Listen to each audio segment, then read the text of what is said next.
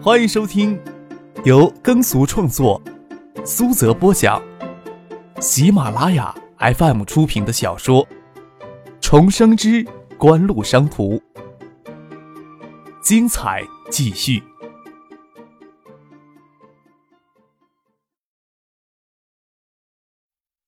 第六百五十二集。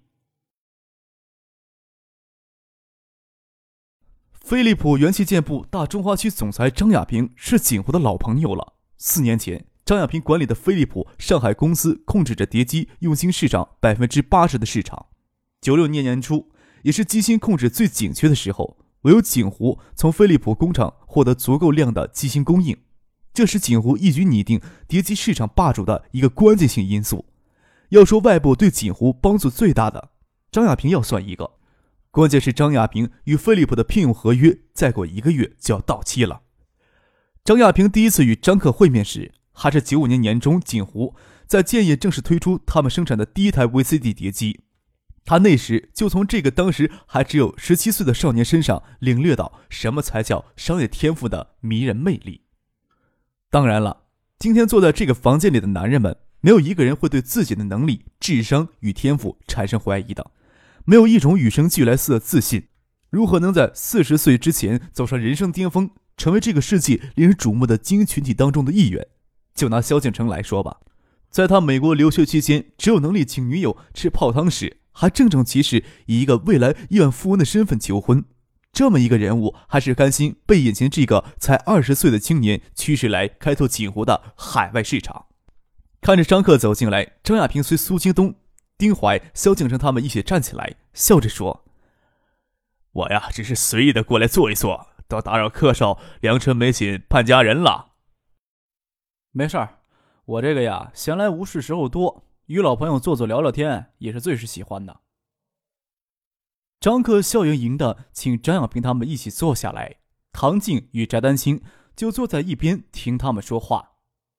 这会儿，陈信生也从德尔法系的宴请赶了回来。加上苏京东、丁怀、萧敬腾，再加上橡树园首席科学家谭云松、艾达，大半个核心管理层都在这个房间里了。这次呀，电子展几乎应该拿出更加令人吃惊的新品出来吧？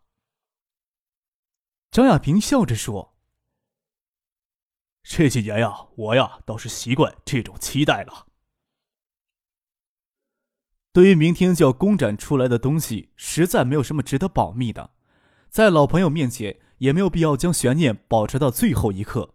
张克笑了笑，说道：“眼下呀，锦湖能拿得出手的也只有 Apple Ear，会推出几款独立式的数字收音机，也会推出两款收音机功能的 Apple Ear，一款用蓄电池，一款用干电池。”扭过头来对翟德清说道。张总呀，是咱们的老朋友了，咱们呀要送一些东西给老朋友呢。又跟张亚平说道：“我们的手机产品呀，就有些微不足道了，就不拿出来献丑了。锦湖在海外地区还没有什么品牌知名度，借电子展发布新品有着诸多的便利。不过，电子展通常是诸多电子厂家展示最新技术成果的舞台。”更多的是面向专业同行业厂商或者代理商，优良的产品与工业设计，在电子展倒不会受到特别的关注。若是比拼技术，飞利浦的数字手机技术要比锦湖高出好几个层次去。翟丹青拿来锦湖最新款的 iPlayer，张爱萍打开包装盒，看着简约明快的铝制拉丝机壳，笑着说。锦湖的产品呀，总透着大气的雅致，而且在产品功能的设计上也非常的出色。我早就听说了，你们去年在日本收购了一家拥有数字调频芯片方面技术的公司，就在想呀，什么时候能看到你们有整合这项技术产品出来？飞利浦呀，在这方面就过于保守了。各有长处嘛，锦湖如果有飞利浦如此的技术底蕴，何苦做这些小小功夫呢？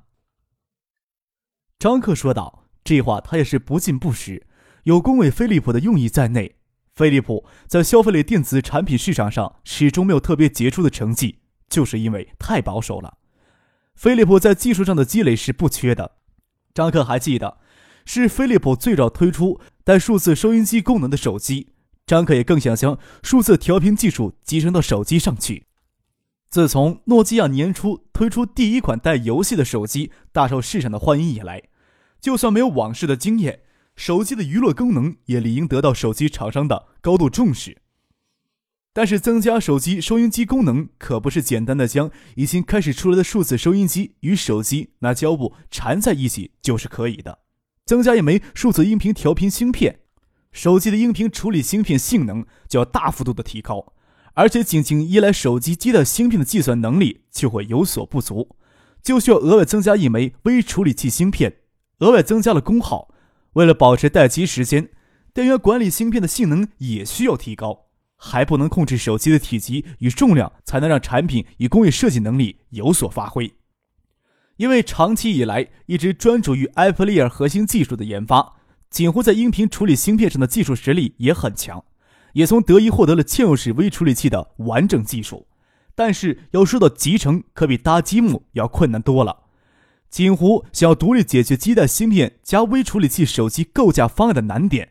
首先要将基带芯片的技术给摸透了。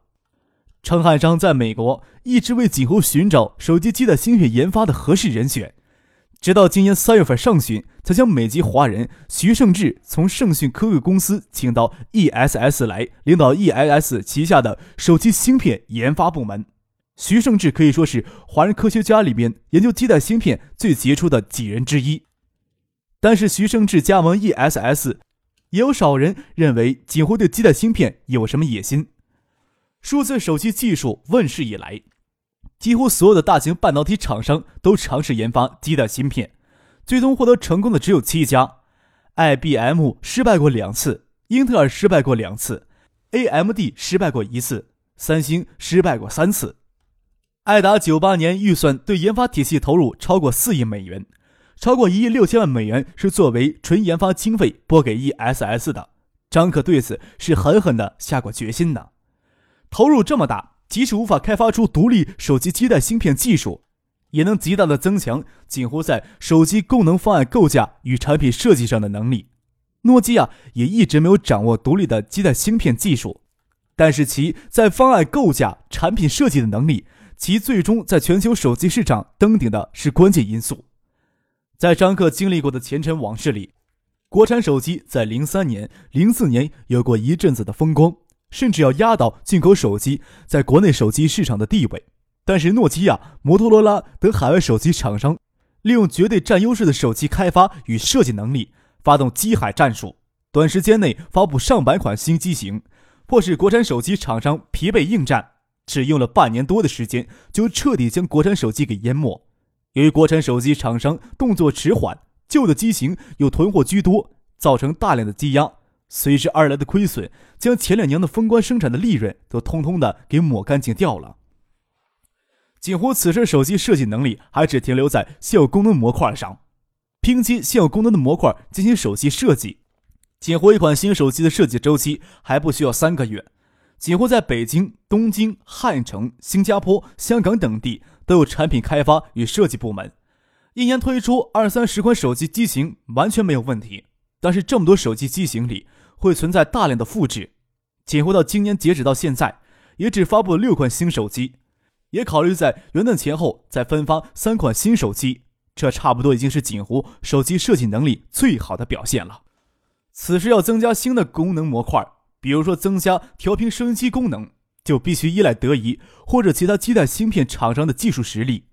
锦湖在国内手机市场排第四名，但是九八年手机销量也无法突破一百六十万件。这个成绩要折算到全球手机市场里，大约只占不到百分之一点四的份额，真是算不了什么。暂且不说锦湖的要求会不会受到德仪与其他基带芯片厂商的重视，就算受到了重视，开发新方案的周期少说也要六个月到一年的时间。推出新手机的周期就要更长了。国产手机市场还处于开发期，各大手机厂商的利润都是异常的丰厚，刚刚步入黄金时代，激烈的竞争还没有到来。不然，以锦湖此时的技术实力，还是无法应对摩托罗拉、诺基亚等海外手机厂商的机海战术。张克脑子里在跑马，从数字调频技术考虑那么多那么远的问题。好在张亚平在细细欣赏锦湖明天即将拿到电子展上公开带数字音频收音机的艾普利尔，没有留意张克的走神，把玩了片刻，才感慨的说道：“锦湖呀，始终能领先于其他厂家开发高端产品。我相信啊，未来的全球电子业会有锦湖应有的地位。不要说过去了，就是现在呀，或许在相当长的一段时间里，在海外市场上，中国制造简直就是低劣产品的标签。莫庸讳言。”这呀，就是咱们民族产业给人的印象。张克手撑着膝盖，轻轻的吐了一口气。唉，要彻底改变民族产业形象是极为不容易的，任重而道远的重任。我有个梦想呀，我想陈旭生、苏金东、丁怀、萧敬腾、谭松他们也有这个梦想，就是为此尽最大的力量做些什么。能有一天呀，爱达能成为一个令人感到骄傲与自豪的民族品牌。我们才可以说是有了一些成功。张总，你的梦想是什么呀？张爱萍当然清楚找他过来谈什么内容，却没想到张克会如此热血沸腾的话开始要谈论的话题。倒是坐在一旁的唐静痴迷的看着张克，过了半晌，小心翼翼的跟翟丹青笑着说：“我就喜欢张克这小子此时的模样，特别霸气，特别迷人。你喜欢他什么？”翟丹青睁眼看了唐静片刻，认识他老练世故。乍听见唐静问自己喜欢张克什么，也吓得魂飞魄散。待看到唐静的目光似粘在张克身上，没有注意到自己的失态，才意识到这应该是他跟别人说话的方式而已。大概旁边坐个男的，他也会问他喜欢张克什么。准确的说，应该是问他们无论到什么地方都堪称精的人，为什么会心甘情愿的聚集到锦湖的旗下。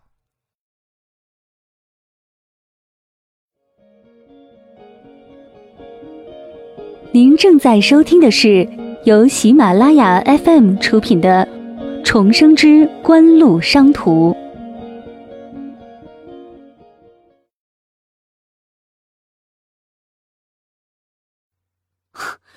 我能喜欢他什么？翟丹青掩饰到内心的波澜，轻笑道：“ 这年头，找一个给我开这么高工资的老板，可不容易啊。”唐静听翟丹青这么说，凑过头来，笑嘻嘻的笑了一声，说道：“这家伙肥的冒油，看他整天游手好闲的，事情都让你们帮着做掉了，可不能都便宜他一个人。”翟丹青心里却在想，唐静对张克的情感还是带着些崇拜的因素，在两人的关系上，就下意识的降低了自己的地位。想想婉晴、许思。大概是都不敢奢望拥有这家伙完整的感情的。他又在想，唐静知不知道婉晴的存在呢？不过他心里也是有些发虚的。张亚平给张可的一番话说的心绪激荡，一时理不出什么头绪来回应张可的问题。做一番事业是需要激情的，不然如何能在职业生涯里有更大的突破呢？对于一直以来都是锦湖的老朋友。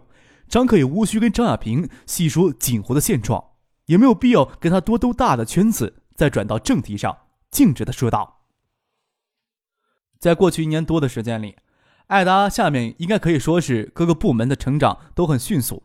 我们已经在中低端的艾普利尔产品上实现了元器件自产化率超过百分之八十，这个目标同样会很快在手机其他产品业务上实现，在吸收消化。”及创新技术方面都取得很大的进步，我对艾达上下的工作没有丝毫的不满，即使有不足，那也是因为不能一口吃成胖子。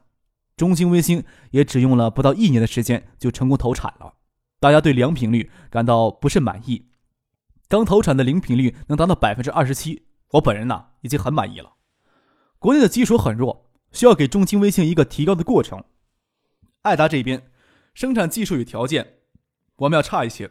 招聘的工人要成为熟工，也需要一定的时间。工厂只有苛刻的控制出厂的产品质量，才能维护爱达的品牌形象。因此，良品率相比较海外企业要稍差一些，生产的效率也要差一些。我本人呢，没有什么不满意的地方，倒是老陈呐、老苏他们常常自我检讨说，要在精细化生产上下更大的功夫，要最大限度的降低质量事故，提高生产效率。为此提出了精准制造。我们要组织一个团队实施这个计划，对爱达现有的所有工序都进行精细化的规范。他们都称赞你是中国电子制造管理的第一人，说你是组织并领导这个团队的最适合的人选。另外呀，爱达还将计划组建元器件部门，以加强对旗下元器件生产、销售业务的管理。我希望呀，你能够过来一并领导这个部门。张亚平与飞利浦的合约即将到期了，飞利浦也希望他继续留任飞利浦里面。除了元器件大中华区总裁的职位之外，还增加了元器件高级副总裁的筹码。毕竟张亚平为飞利浦在大中华区业务发展立下了汗马功劳，而他本人也正值年富力强，国内有多家大型电子企业邀请他担任总裁或者首席执行官。但是这几年来，国内电子业唯有锦湖的事业最让人欣喜激扬，而且长期以来的接触，张亚平对锦湖有很深刻的了解，知道锦湖的优势与需要改进的地方。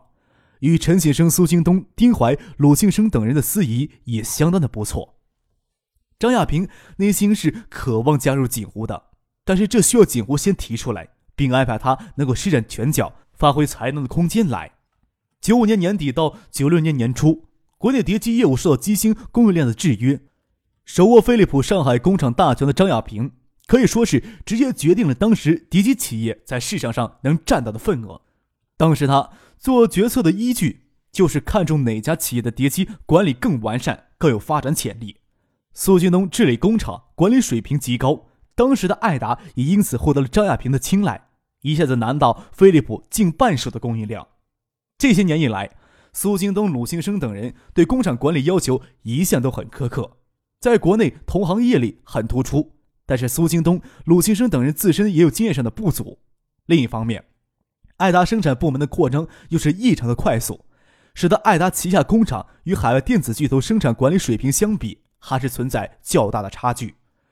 爱达目前的确实存在熟练工人不足，有经验的工程技术人员偏少，生产不够精细，对出厂产品品质要求苛刻，导致良品率下降，生产效率偏低，物材损耗偏高等诸多问题，这些也都制约着爱达的产能无法迅速的提高。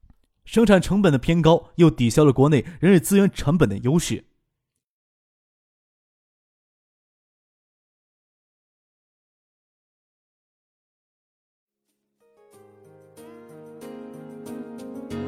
听众朋友，本集播讲完毕，感谢您的收听。